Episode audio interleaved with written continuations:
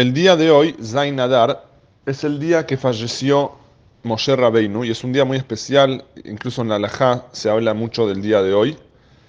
Y el Talmud relata que cuando Amán, el malvado Amán, hizo el sorteo para aniquilar al pueblo judío, el sorteo salió en el mes de Adar.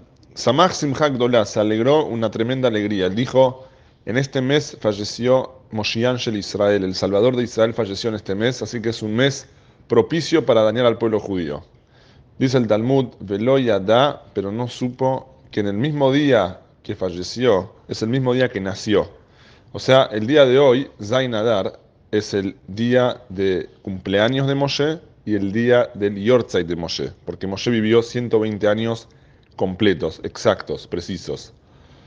Así que el día de hoy es un día que es un día muy elevado para toda Israel, porque Moshe Rabbeinu es el que nos conectó a lo largo de la historia con la Torá, con Hashem.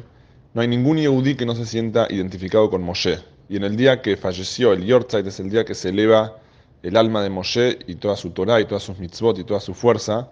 Sumando a eso el día de su cumpleaños. El día de su cumpleaños es lo que anuló el decreto de Amán.